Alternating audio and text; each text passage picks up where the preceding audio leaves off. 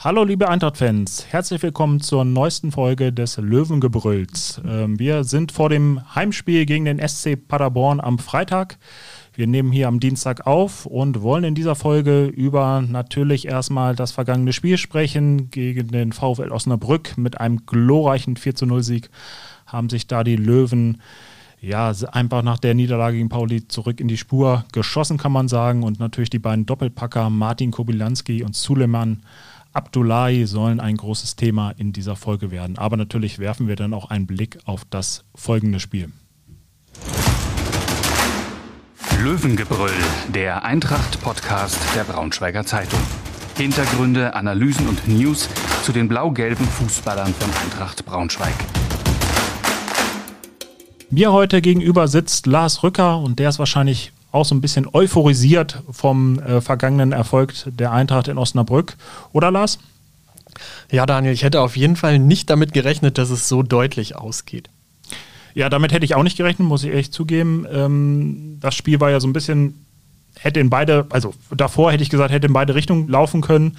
Eintracht ähm, durch, durch die Niederlage gegen St. Pauli natürlich so einen kleinen Dämpfer erhalten nach dieser, nach dieser einfach super Phase, die sie hatten davor. Und die Osnabrücker kam, hat, hatte man ja das Gefühl, waren davor so gerade so ein bisschen in Schwung gekommen nach ihrer langen Negativserie. Und von daher hat es mich schon sehr positiv überrascht, dass sie da so ein deutliches Zeichen gesetzt haben. Hast du das von, ja, was war so dein Gefühl? War das praktisch von der ersten Minute an zu erwarten? Oder haben sie vielleicht auch so ein bisschen Spielglück gehabt aus deiner Sicht? Ich hatte vorher ein dermaßen schlechtes Gefühl, weil aus Osnabrück von den Kollegen dort auch so Signale zu vernehmen waren, dass diese Mannschaft dort nach diesem Sieg gegen Karlsruhe richtig brennt, richtig positiv ist. Das hat ja ähm, Markus Feldhoff auch in der Pressekonferenz vor dem Spiel gesagt. Ähm, auf dem Rasen war dann da ja wenig von zu sehen, wobei Bashkim Aydini hätte ja schon früh die Osnabrücker Führung erzielen können. Eher etwas zufällig mit dieser Hereingabe, die dann an den Außenpfosten klatschte. Also es war, glaube ich, einfach wichtig, in jeder der beiden Halbzeiten früh ein Tor zu machen. Und das hat dann Osnabrück hinten heraus einfach gebrochen. Jetzt hat ja Daniel Meyer mit seiner ja, Aufstellung erstmal auch so für ein kleines Ausrufezeichen gesetzt. Ähm, also Abdullahi und Kobilanski zusammen in der Startelf. Ich hätte jetzt so, ich hätte jetzt vorher mit einem gerechnet, vielleicht. Money wäre wär so, wär so mein Tipp gewesen. Ähm, aber dass er dann gleich beide bringt und sich das so positiv auszahlt, äh, hätte ich nicht so erwartet. Äh, hättest du diese Wiederauferstehung ähm, ja, praktisch äh, damit gerechnet? Ja, ich sag mal so, das ist so mein kleines Fußballwunder der Woche. Wunderbar, da passt das unglaublich mhm. zu. Äh, dass die beiden reinkommen, so zünden, auch gemeinsam ja ähm, gut zusammengespielt haben, ähm, das hätte ich einfach nicht gedacht. Die ähm, haben ja als Einwechselspieler gegen St. Pauli schon gute Ansätze gezeigt und ich glaube, es zahlt sich jetzt auch aus, dass Abdullahi diese Zeit bekommen hat, ähm, richtig fit zu werden ihn immer wieder auf Zwang reinzuschmeißen und zu probieren, das war einfach nicht der richtige Weg. Hoffentlich hält das jetzt bis zum Ende der Saison an, dass er zumindest fit bleibt, weil das war ja einfach zu sehen, mit dieser Schnelligkeit, mit diesem Körper kann er ja selbst aus absurd schlechten Positionierungen die, die Gegner überlaufen, hat eigentlich den längeren Weg, nimmt dem Verteidiger auf kürzester Strecke drei Meter ab. Ähm, von daher, wenn du den in der Hinterhand hast, muss ja noch nicht mal als Startelfspieler sein, könnte das sehr wertvoll werden in den letzten sechs Spielen. Ja, das denke ich auch. Wobei ähm, ich kann mir jetzt fast nicht nach der Leistung vorstellen, dass ähm, jetzt einen von beiden ähm, im nächsten Spiel draußen lässt, äh, zumindest zu Beginn. Ich muss auch sagen, äh, Money hätte ich, hätte ich nicht, äh, hätte ich in der Form nicht erwartet. Also es war auch eine richtige Entscheidung von Daniel Meyer, dass er den erstmal wirklich rausgenommen hat äh, vor dieser Länderspielpause. Da hat er ja wirklich einfach dann auch so ein paar Wochen ähm, Zeit, an seinen Defiziten zu arbeiten. Äh, und ich, dass es sich aber so auszahlt, hätte ich äh, wirklich nicht erwartet. Gegen Pauli fand ich auch schon, hatte auch schon ähm, ganz guten Ansatz gehabt. Und ähm, ja, ich hoffe auch, dass das jetzt so weitergeht. Also ähm, ich glaube schon, dass der vielleicht vielleicht sogar eher als Martin Kobylanski dann nochmal ähm, so ein bisschen das Zünglein an der Waage im, im Abstiegskampf in den nächsten sechs Spielen sein kann. Ähm, weil Manni schon, wenn er fit bleibt, ähm, dann einfach eine, eine Qualität hat ähm, und, und auch, äh, sage ich mal, in Kontersituationen, die du ja schon angesprochen hast, eine Rolle spielen kann. Also sowohl als Einwechselspieler als auch als Startelfspieler. Jetzt bin ich mal gespannt, wie er, ähm, sag ich mal, auch diese, diese Belastung natürlich ähm, nach so einem ersten äh, ja, Spiel von Beginn an jetzt auch wieder so ganz gut wegsteckt. Ja, weiß ich nicht. Ich glaube, Kobilanski wird für mich eher der Spieler sein, der der größere Faktor jetzt im Saisonendspurt wird. Das ist ein Spieler, der einfach diese Erfolgserlebnisse braucht und jetzt mit dem Doppelpack, mit diesem schlitzohrigen zweiten Tor, ähm, das wird ihn so beflügeln. Und man hat ja gesehen, was diese er Erfolgserlebnisse ausmachen können im letzten Jahr nach der Corona-Pause, als er die Eintracht in die zweite Liga geschossen hat. Aber dass er, glaube ich, so, also ich lasse mich ja gerne positiv überraschen, aber dass er so einen Lauf hat, kann ich mir irgendwie äh, nicht vorstellen. Also ich glaube auch, dass er natürlich ähm, durch, diese, durch diesen Doppelpack einfach jetzt auch äh, natürlich Auftrieb bekommen hat. Er war ja auch, ähm, ähm, hat ja dann unabhängig von diesen zwei Toren auch so ein gutes Spiel gemacht, das muss man einfach sagen. Vielleicht auch auf einer anderen Position. Er hat ja vorher sonst immer eher im Zentrum gespielt. Ähm, jetzt kam er häufiger mal über die Außen. Aber trotzdem bin ich gespannt. Also ich glaube, man hat ja schon mal die Phase nach dem Pokalspiel gegen Hertha Anfang der Saison, da dachte man auch, der geht jetzt durch die Decke in der zweiten Liga.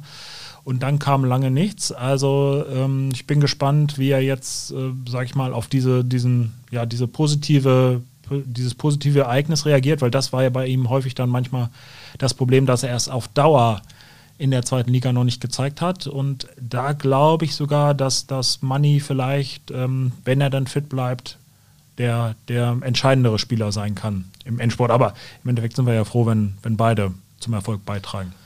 Ja, Money ist das größere Risiko in der Startaufstellung. Warum? Sein Defensivverhalten ist, na, ich nenne es mal abenteuerlich. Also auch gegen Aber Osnabrück. Martin Kobilanski ist ja jetzt auch nicht der Grätscher vom Herrn, muss man so sagen. Aber zumindest weiß man bei dem, was er macht. Und bei Abdullahi ist es manchmal nicht nachvollziehbar, warum er jetzt bis zur eigenen Grundlinie durchgeht äh, und den Gegner verfolgt. Dann lässt er wieder einen komplett durchlaufen. Das war sehr, sehr häufig in der ersten Halbzeit in Osnabrück noch so, dass Danilo Wiebe dann immer auf Mark Haider getroffen ist, wenig Unterstützung hatte, Brian Behrendt musste rausrücken und dadurch sind dann die wenigen gefährlichen Aktionen der Osnabrücker auch entstanden. Also du würdest für Kobilanski statt für Abdullah der Startelf plädieren, wenn man sich entscheiden müsste. Ja, auf jeden Fall. Glaubst du denn beide zusammen, wie jetzt in, gegen Osnabrück, ist ja eine, eine Lösung äh, für, für Dauer? Ja, Daniel Meyer hat ja gesagt, äh, man muss sich diese Spieler auch leisten können in der Startaufstellung. Ähm, dadurch, dass die Viererkette jetzt steht, kann es durchaus sein, dass es wieder auf die beiden hinausläuft. Andererseits sind natürlich auch G und Kaufmann wieder Optionen. Bei Fabio Kaufmann weiß man ja noch nicht, wie hat er diesen, diese Quarantänezeit überstanden. Ähm, Osnab äh, Quatsch, Paderborn ist natürlich auch eine Mannschaft, die ähm, die sehr aggressiv umschaltet und ähm, dass man da dann vielleicht auch eher einen abwartenderen Ansatz wählt und nicht so forsch spielt wie in diesem Knackpunktspiel gegen Osnabrück, das kann ich mir auch sehr gut vorstellen. Wobei ich denke, man hat ja ein Heimspiel, auch wenn keine Zuschauer da sind, ist es nochmal so ein, so ein anderes, glaube ich, Feeling auch für, für die Jungs, dass sie halt in ihrer gewohnten Umgebung spielen, auf ihrem, auf ihrem Platz spielen, in ihrem Stadion. Und ich glaube schon, dass sie dann auch vielleicht eine aktivere Rolle wählen werden. Und, ähm, ja, da, das sehe ich halt auch so, dass sie, dadurch, dass die Defensive stabiler sind, sich vielleicht eher mal solche Spieler in Anführungsstrichen leisten können. Und die haben das ja jetzt auch wirklich ähm, auf imposante Art und Weise, sag ich mal, dieses Vertrauen zurückgezahlt. Ähm, ich hatte ja immer mal am Anfang gesagt, dass ich irgendwie Groß und Kobilanski nicht zusammen in einer Elf sehe. Ähm, jetzt bin ich gespannt, ob er dann wieder Kobilanski und Abdullahi und Groß zusammen diese offensive Dreierreihe bildet, die natürlich über eine große Qualität verfügt. Ähm, aber wenn man dahinter gut abräumt, wenn man dahinter, glaube ich, gut steht, kann man sich das schon erlauben. Und man darf ja auch nicht vergessen, gerade so Nick Proschwitz, ähm, auch der arbeitet ja inzwischen sehr extrem und sehr gut für das Team. Von daher denke ich mir schon, dass ähm, Daniel Meyer jetzt vielleicht bei dieser Formation erstmal bleibt, weil man ja erstmal abwarten muss, wie G und Kaufmann jetzt wirklich zurückkommen. Und das sind ja auch, gerade Kaufmann oder auch Marcel Bär, sind Spieler, die du ja auch gut reinbringen kannst ins Spiel, die dann nochmal ein bisschen Tempo haben, die dann nochmal vielleicht auch was anders machen können. Und ich glaube, dass gerade so ein, so ein Abdullahi oder auch Kubilanski tut es einfach wahrscheinlich, jetzt würde es jetzt gut tun, ein zweites Spiel in Folge nochmal das Vertrauen zu bekommen. Und ähm, selbst wenn sie dann 60, 70 Minuten spielen, ähm, hat man dann trotzdem einen, einen positiven Ansatz, kann darauf weiter ausbauen. Deswegen würde ich jetzt fast damit rechnen, dass beide nochmal die Chance bekommen. Ob sie beide dann nochmal so treffen, da warten wir mal lieber ab. Ja, diese linke Halbposition kommt Kobilanski auf jeden Fall zugute. Er hat da mit Lasse Schlüter dahinter jetzt in Osnabrück einen Spieler gehabt, der dann eher für die Flanke zuständig ist oder eher bis zur Grundlinie durchgeht und er hatte viele Freiheiten. Die Defensive des Gegners muss sich immer ein bisschen drauf einstellen, muss gefühlt gegen diesen ja auf engem Raum sehr starken Spieler ähm, einen rausschieben. Das gibt auch Räume für die anderen. Ähm, gute Frage, wie der SC Paderborn dann auf zwei solch torgefährliche Spieler vielleicht reagiert. Vielleicht nochmal ein, ein kleiner Blick zurück. Ähm, die Fans hatten sich ja auch eine besondere Aktion vor dem Spiel einfallen lassen, haben die Mannschaft, wenn wir das richtig gesehen haben, im Autokorso bis zur ähm, Autobahn begleitet. Meinst du, das hat auch einen kleinen Effekt auf die Mannschaft oder auf den Erfolg gehabt? Ich glaube, die Spieler haben ja schon relativ viel auch auf die Fresse bekommen, diese Saison von, von den Fans nach diesen bitteren Niederlagen, auch in den Derbys, ähm, sowohl vielleicht am Stadion als auch dann in den sozialen Medien. Und diese Aktion jetzt, die ja auch Corona-konform war, super durchdacht war, positiv war vor so einem wichtigen Spiel, kann ich mir schon vorstellen, dass das die Jungs gefreut hat zumindest ihnen nochmal einen Auftrieb gegeben hat. Ähm, auch für dieses ja doch entscheidende Knackpunktspiel, wie du es vorhin genannt hast. Wenn wir jetzt auf Paderborn blicken, ja, da verlässt der Trainer Steffen Baumgart äh, zum Ende der Saison den Club. Äh, meinst du, das hat irgendwelchen Effekt auf die Leistung der Mannschaft? Bisher haben sie das ja einigermaßen gut kompensiert. Haben jetzt gegen Bochum 3 zu 0 gewonnen, das war nicht unbedingt zu erwarten.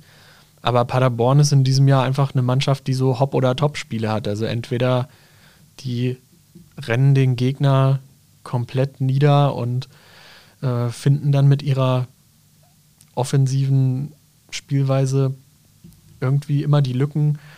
Oder es läuft halt nicht. So, du musst den, glaube ich, den Schwung aus diesen Umschaltbewegungen nehmen. Du musst eklig sein. Und das hat Eintracht bisher immer geschafft. Außerdem ist ja Freitagabend Flutlicht Eintrachtstadion. Eigentlich kann ja gar nichts passieren. Das weiß ich nicht, ob gar nichts passieren kann. Also ich glaube, das ähm, Hinspiel war ja auch ein Flutlichtspiel. Das war kein, kein Freitagabendspiel, wenn ich mich richtig erinnere, sondern war unter der Woche. Ähm, da saß ich auch im Stadion und fand Paderborn gerade in der Anfangsphase sehr stark und ähm, eigentlich hätten die auch höher führen müssen, haben ja dann auch geführt. Ähm, da war so das Gefühl eigentlich, dass nach 30 Minuten das Spiel praktisch ähm, entschieden war. Und ähm, dann hat aber die Eintracht den, den Spieß umgedreht, glaube ich, wenn ich mich richtig erinnere, mit, mit ähm, Kaufmann, der da vor allem viel Dampf gemacht hat, auch ein bisschen glücklich, zwar der Anschlusstreffer dann zustande kam, aber trotzdem ähm, haben sie es haben gut hinbekommen. Und ähm, ja, ich könnte mir ein ähnliches Spiel vorstellen, weil, wie du schon sagst, die Paderborner ähm, sind so eine Mannschaft, ähm, die haben eine gewisse Qualität, können es nicht immer auf den Platz bringen.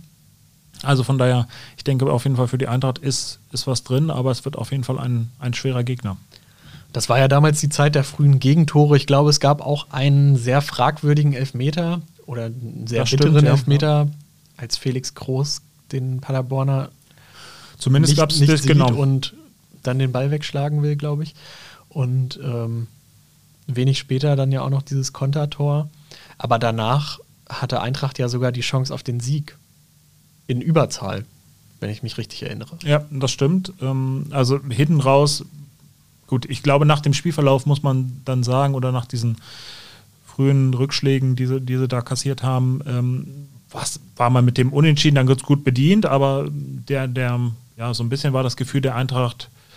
Äh, dann doch so, naja, da wäre eigentlich mehr drin gewesen, gerade aufgrund der zweiten Hälfte, wo man dann wirklich auch die, die bessere Mannschaft war. Paderborn hatte da einfach so ein bisschen das Spiel außer Hand gegeben. Ähm, Ex-Braunschweiger Marcel Correa nicht so den, den besten Tag dann damals äh, erwischt. Ähm, bin gespannt, ob der, ob der wieder spielt. Jetzt im letzten Spiel stand er ja zumindest auf dem Platz und äh, wahrscheinlich wird er jetzt auch wieder, oder sehr wahrscheinlich wird er beginnen.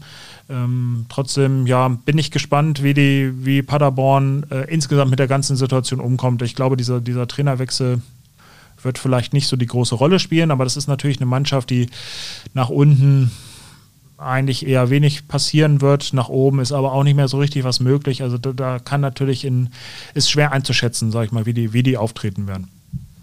Ja, für die, für die ist die Saison durch. Also da passiert nichts mehr.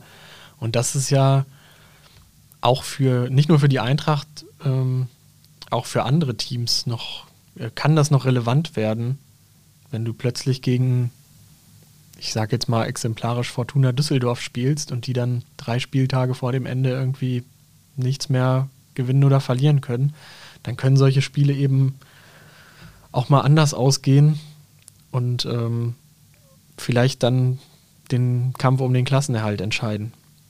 Vielleicht nochmal ein Satz zu unserem Ex-Braunschweiger. Wie hast du Marcel Correa immer so gesehen? Er war ja hier lange immer verletzt, ähm, hat danach auch, nachdem er aus Braunschweig weg war, ja, auch Höhen und Tiefen gehabt. Äh, bei Kaiserslautern nicht so gut funktioniert. In Regensburg dann zeitweise sehr gut, sehr gute Leistungen gebracht, äh, kontinuierlich auf Zweitliganiveau. Paderborn, wenn ich das jetzt so richtig überblicke, auch so eine wechselhafte Saison. Äh, mal in der Startelf, mal ein bisschen Phasen, wo er länger draußen war. Ist das noch ein Spieler, wo man vielleicht äh, ja, sich ein bisschen ärgern muss, auch dass man da im Sommer nicht zugeschlagen hat? Oder Meinst du, das war äh, vielleicht auch eine richtige Entscheidung, dass Eintracht sich dafür andere entschieden hat in der Innenverteidigung? Ich bin kein Freund von Rückholaktionen. Da zitiere ich mal jeden zweiten Bundesliga-Trainer. Ähm, ja, es ist ein super Fußballer, sehr verletzungsanfällig. Jetzt hat er das so ein bisschen abgestellt gekriegt. Aber ich bin der Meinung, dass man den im Sommer erstmal nicht gekriegt hätte nach der Saison bei Regensburg. Und dass es auch nicht so unbedingt zielführend gewesen wäre, so einen dann zu holen. Er ist natürlich ein erfahrener Spieler, aber für mich war es auch, als er die Kapitänsbinde in Braunschweig dann getragen hat, nicht der Leader-Typ. Ja, das war ja dann Ken Reichel auch nicht so richtig, ne, als der dann das übernommen hat. Ja, jetzt, ich, wie gesagt, ich hätte ihn vielleicht sogar ganz gerne im Eintracht-Trikot nochmal gesehen, zumindest im, im Sommer. Ähm, muss man ja auch sagen, dass die Eintracht da äh, im vergangenen Sommer hatte die Eintracht ja auch ein paar Baustellen in der, in der Defensive und ähm, die Transfers waren jetzt auch nicht alle so glücklich. Da wäre das eine Option gewesen. Jetzt muss man sagen, im Winter hat man ja doch ähm, die Defensive so stabilisiert mit Behrendt und Diakate, dass ich glaube, da muss man, muss sich die Eintracht-Abwehr hinter, hinter Paderborn mit ihm nicht verstecken. Ja, eigentlich müsste man Umar Diakite einen Vertrag auf Lebenszeit geben.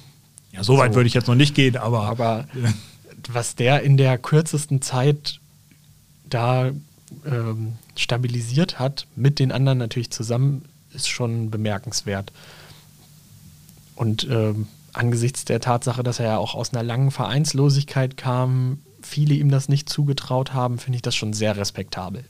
Ähm, auf jeden Fall. Ich glaube, das ist auch ein Spieler, ähm, der sicherlich viele Angebote im Sommer bekommen wird, wenn, wenn Eintracht Braunschweig ähm, dann doch absteigen sollte, dann würde ja sein Vertrag auslaufen, der gilt nur für die zweite Liga. Ich glaube, dass er sich da zumindest auch persönlich in eine sehr gute Lage gebracht hat, dass, ähm, dass er dann nicht ohne Verein dasteht, weil dann, glaube ich, viele Zweitligisten ähm, zuschlagen würden äh, bei, bei den Leistungen, die er gebracht hat. Aber wir hoffen natürlich, dass die Eintracht drin bleibt und er dann ähm, seinen, seinen Vertrag, den er hat, auch erfüllen kann. Und da würde ich dir recht geben, dass man vielleicht dann ähm, auch in der nächsten Saison relativ schnell über eine Vertragsverlängerung von, von ein, zwei Jahren nachdenken könnte. So alt ist er dann noch nicht. Also ähm, wenn er diese Leistung weiter bestätigen kann, dann ist das ein absoluter Zugewinn und glaube ich auch für die zweite Liga langfristig ein Leistungsträger oder ein potenzieller Leistungsträger. Und es klang bei den Verantwortlichen der Eintracht ja auch so durch, dass der Spieler sehr dankbar ist für diese Chance. Das ist ja auch nicht selbstverständlich, dass das so passiert, dass es auch so gut passt für beide Seiten, menschlich, sportlich. Und ähm, selbst bei Klassenerhalt und einer guten Saison und einem dann auslaufenden Vertrag ähm, würde ich die Chancen der Eintracht, den Spieler zu halten, auch jetzt nicht unbedingt als gering einschätzen, zumal er nach unseren Informationen ja auch nicht zu den Top-Verdienern gehört und man da bei den Leistungen durchaus noch was drauflegen kann. Ja, ich, ja, das glaube ich auch. Das kann man sicherlich machen. Vielleicht ist es auch gut, dass man dann vielleicht äh, einfach mit ihm dann nochmal halt ein oder zwei Jahre den Vertrag verlängert zu verbesserten Konditionen, dass das auch mit der ja, Leistung zusammenpasst. Ähm, ja, ich glaube jetzt auch nicht, dass dann, wenn er jetzt noch Vertrag besitzen sollte, sprich Eintracht in der zweiten Liga wäre, dass dann so viele kommen und jetzt ihn aus dem Vertrag rauskaufen. Ähm, ich glaube einfach, aber wenn er ablösefrei auf dem Markt wäre, dann wäre das ein Spieler, wo also mindestens fünf, sechs Zweitligisten zuschlagen würden, nach, nach den Leistungen, die man jetzt gesehen hat. Und aber er scheint ja auch sehr positiver Typ zu sein, ähm, sich gut in die Mannschaft einzubringen. Also von daher kann man nur sagen, absoluter Gewinn. Ähm, ja, es ist natürlich jetzt mit dem Klassenerhalt verbunden, Daniel. Was sagst du denn, was braucht die Eintracht noch, um das große Ziel einzutüten in den verbleibenden sechs Spielen? Am besten sechs Siege, ne, würde ich sagen. Dann ist es, dann ähm, ist die Eintracht durch. Ähm, gut, das, das wird wahrscheinlich bei dem Restprogramm nicht ganz klappen. Ich denke, zwei, drei Erfolge sind schon, also zwei Minimum sollten, sollten nochmal kommen. Ähm, ich finde, klar, sie haben jetzt mit diesem, mit diesem Erfolg in Osnabrück einfach natürlich ein dickes Ausrufezeichen gesetzt. Ähm, Sandhausen muss man gucken. Ähm, die sind jetzt in der Quarantäne, haben Corona-Fälle. Das, das wird alles wahrscheinlich äh, für die sehr schwierig. Ähm, Osnabrück muss man jetzt auch mal gucken, wie die, wie die reagieren.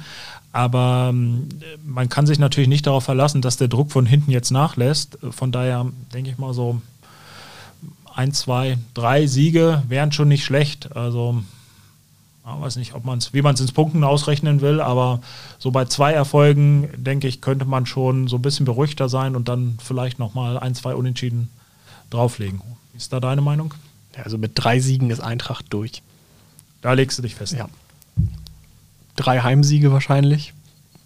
Ja, wobei die ja auch schon ja, sind, ich meine, wir spielen außer gegen Paderborn dann noch gegen Aue und Würzburg, glaube ich, ne? Klar, das sind, wenn du, wenn du die Rechnung aufmachst, ähm, wären das, wären drei Siege drin. Allerdings, ähm, naja, meistens kommt es ja dann doch so, dass man vielleicht in dem, in dem einen verliert, vielleicht auch gegen, gegen eine Mannschaft, ähm, Aue ja auch nicht so schlecht und selbst Würzburg ähm, hat ja zuletzt auch hin und wieder ähm, ja, gute Ergebnisse erzielt. Ich glaube, die kommen nicht mehr ran. Dafür ist der Abstand einfach ähm, zu groß inzwischen aufs rettende Ufer, aber trotzdem können die natürlich einem nochmal wehtun, vielleicht wenn sie, nur, wenn sie nur einen Unentschieden holen. Und ich glaube, dass die Eintracht zumindest auch auswärts nochmal was holen muss. Und da stehen natürlich dann drei sehr starke Gegner. Ähm, oder hat man drei sehr starke Gegner vor der Brust. Ich finde es auch absolut gefährlich, dass Sandhausen jetzt in Quarantäne ist und im schlechtesten Fall für die ähm, ja auch nur noch wenig Punkte holen wird nach, dieser, nach diesen 14 Tagen Zwangspause. Und dann hast du natürlich mit Würzburg auch eine Mannschaft, die vielleicht mit irgendeinem glücklichen Sieg oder vielleicht auch mit, mit einem verdienten Sieg in den nächsten Wochen dann am vorletzten Spieltag auf den Relegationsplatz springen kann. Und dann ist in dem Spiel gegen Eintracht natürlich nochmal ein ganz anderer Druck drin. Ja. Also deswegen, ich denke, zwei Siege sollten nochmal irgendwie eingefahren werden. Drei Siege gebe ich dir recht. Da sollte dann eigentlich auch nicht mehr so viel passieren. Ja, was glaubst du denn, was macht die Konkurrenz? Ich, ich finde es schwierig zu, zu beurteilen, wie Sandhausen aus dieser langen Pause rauskommt. Die spielen dann gegen den HSV, gegen Fürth noch, gegen Hannover, glaube ich. Also die haben schon ein relativ knackiges Restprogramm, aber auch die anderen Teams von oben, ähm, Kiel muss, muss ja jetzt auch wieder Spiele absagen. Von daher es ist es eine große Lotterie bis zum Schluss jetzt. sind auf jeden Fall viele Unwägbarkeiten noch bis zum Saisonende dabei. Man muss ja auch mal gucken. Die Eintracht hat jetzt diese, diese Corona-Fälle ganz gut scheinbar überstanden, aber da kann natürlich auch immer mal wieder noch was passieren. Ähm, von daher muss man auch da vorsichtig sein ähm, und die Prognosen sind ein bisschen schwierig. Sandhausen, ja, kann ich mir irgendwie nicht vorstellen, dass die jetzt wirklich mit, mit äh, ja, positiver Kraft aus dieser Pause kommen. Also die Mannschaft hatte sowieso, spielt eine schlechte Saison, hatten viele, viele Probleme.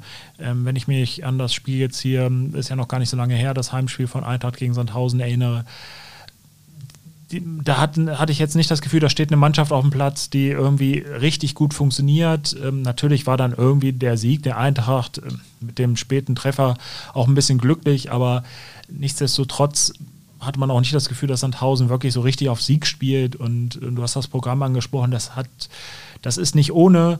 So, sie haben so einen Negativstrudel, ähm, die, die Mannschaft passt vielleicht irgendwie so richtig nicht zusammen. Jetzt noch diese, diese ja, Corona-Fälle, dann die Pause, dazu du aus dem Rhythmus, dann musst du innerhalb kürzester Zeit so ein heftiges Programm äh, absolvieren. Ich kann es mir schwer vorstellen. Also, aber wie gesagt, du hast vollkommen richtig gesagt, es ist schwer, so ein paar Sachen abzuschätzen. Natürlich kann, haben die noch die Chance. Und gerade wenn vielleicht Eintracht jetzt nicht ähm, nachlegen kann in den nächsten ein, zwei Spiele oder drei, so vielleicht auch drei Spiele, äh, so, dann bist du natürlich in der Situation, dass die mit ihren Nachholspielen dann an dich rankommen können. So, von daher wäre es ganz gut, äh, wenn die Eintracht vielleicht den, den Vorsprung auf diese Mannschaft einfach noch ein bisschen vergrößert, um, um da ja denen vielleicht auch so ein bisschen den Wind aus dem Segel oder die Möglichkeit einfach zu nehmen. Ich glaube, das könnte helfen, genauso wie bei Würzburg der Fall ist, äh, das dann der Fall ist. Ähm, so und Osnabrück, ja, das ist so ein bisschen die Wundertüte, wie die jetzt äh, praktisch ähm, ja, auf diese krachende Niederlage auch reagieren. Und da sind wir wahrscheinlich alle gespannt. Das könnte so das Duell um Platz 15 werden. Oder siehst du da vorne von den Vorderen noch einen, die die Eintracht vielleicht noch mit einholen kann? Ja, so viele Punkte sind es ja auch nicht zu Platz 14 und 13. Das ist jetzt halt auch eine Frage, wie gehen die Mannschaften dann mit dieser Drucksituation in den letzten sechs Spielen um? Grätscht Corona nochmal dazwischen? Von daher, man kann es ja gar nicht voraussagen. Das wird jetzt ein, äh, kann zum Hin und Her werden, durch diese Terminproblematik auch. Äh, ich glaube, es bringt nichts, sich auf irgendeinen Gegner zu verlassen, der versagt. Man muss einfach selber seine Punkte irgendwie zusammensammeln. Das ist doch ein gutes Stichwort. Dann gucken wir einfach mal nur, nur aufs nächste Spiel, wie die Fußballer so gerne sagen. Was ist da dein Tipp? Ja, ich habe ja schon gesagt, Heimspiel Freitagabend, das liegt Eintracht ja eigentlich. Von daher würde ich sagen, das wird ein 2 zu 1 Sieg gegen Paderborn. Okay, ich bin nicht ganz so optimistisch. Ich sage 1 zu 1. Aber zumindest die, ähm, die, der positive Trend würde damit ja auch anhalten. Ein Punkt gegen Paderborn ist ja auch nicht verkehrt. Alles klar, dann danke fürs Zuhören. Viel Spaß beim nächsten Spiel und bis zum nächsten Mal. Bis zum nächsten Mal. Ciao. Mehr Podcasts unserer Redaktion finden Sie unter braunschweiger-zeitung.de slash podcast.